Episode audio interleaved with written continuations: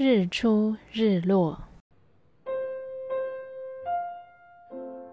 本日经文箴言第三章第五到第六节：专心信赖上主，不可倚靠自己的聪明。无论做什么事，都要以上主的旨意为依归，他就会指示你走正路。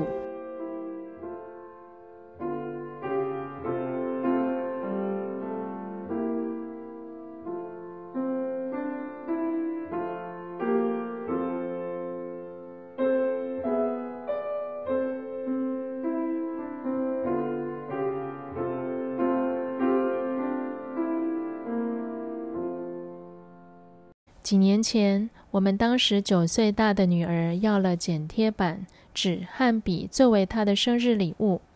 她喜欢列清单并核对事项。我想，她从我这里继承了把已经完成的事情核销的快乐。她也从我这里学到需要掌握自己的生活。但是，我认为，如果说实话，我们都喜欢对自己的生活进行某种程度的掌控。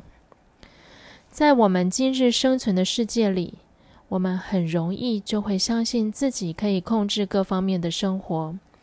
如果有足够的时间、知识或力量，我们将能够解决大多数我们遇到的问题。我们可以 Google 任何可以想象到的问题的答案。我们可以观看教我们完成几乎任何工作的 YouTube 影片。我们可以随时随地研究任何主题，这有其优点和缺点。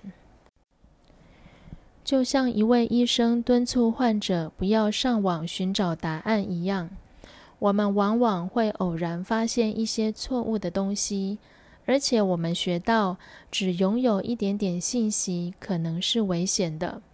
然而，要抗拒诱惑几乎是不可能的。生活在信息超载当中，我们与古代 Celtic 祖先的生活相去甚远。他们生活在一个可以依赖日常生活节奏的时代。东升的太阳告诉他们起床并开始家务，而它的西下则表明该是睡觉的时候了。日常生活以照顾牲畜或庄稼。做饭和照顾孩子为中心，这一切都是通过祈求和祝福的祷告来完成。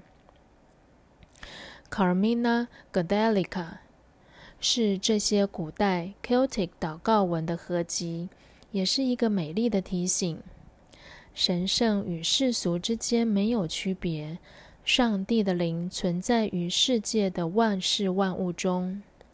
据说这是 Celtic 人口述传统最完整的选集，由 Alexander Carmichael 在19世纪编撰。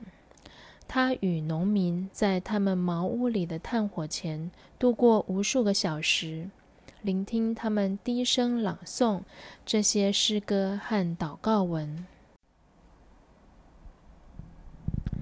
当我们继续为再次庆祝基督的降生做准备的时候，愿我们留意存在我们生活各方面的上帝的灵。